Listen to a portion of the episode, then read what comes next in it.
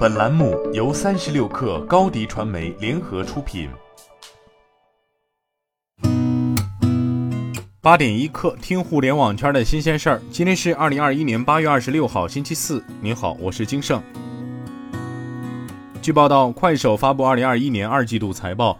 该季度快手营收一百九十一亿元，同比增长百分之四十八点八，市场预期一百八十七点三一亿元。其中，线上营销服务收入一百亿元，同比增长百分之一百五十六点二；直播收入七十一点九三亿元，同比下降百分之十三点七。受电商业务推动，其他服务收入二十亿元，同比增长百分之二百一十二点九。二季度快手调整后净亏损四十七点七亿元人民币，上年同期亏损十九点三八亿元。二季度平均月活跃用户五点零六二亿，去年同期为四。点七四三亿。据证券时报报道，安踏体育二十四号发布的二零二一年半年报显示，上半年公司实现营收二百二十八点一亿元，净利润三十八点四亿元，双双创出历史新高。这是安踏在去年净利超越阿迪达斯中国的基础上，营收首次超过后者。安踏同耐克中国的差距也在显著缩小。天猫平台数据显示，截至今年一至七月。安踏集团旗下品牌总成交额达成以企业维度计算，在运动户外类目排名第一，这也是首次由中国企业占据行业榜首。此前，据外媒报道，小米公司正在逐步舍弃 Mi 米品牌。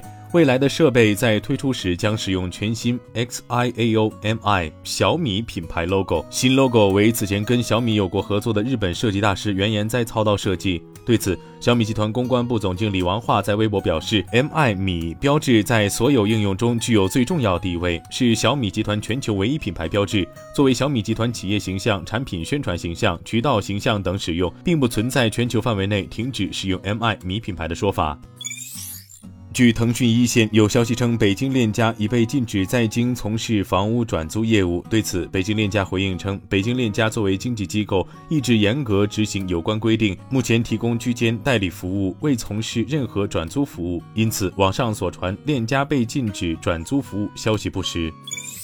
据中国检察网信息，济南市公安局淮阴区分局分别以犯罪嫌疑人张某涉嫌强制猥亵罪、王某文涉嫌强制猥亵罪，提请济南市淮阴区人民检察院审查批准逮捕。经审查，犯罪嫌疑人张某涉嫌强制猥亵犯罪，依法批准逮捕；犯罪嫌疑人王某文涉嫌强制猥亵罪一案正在审查过程中。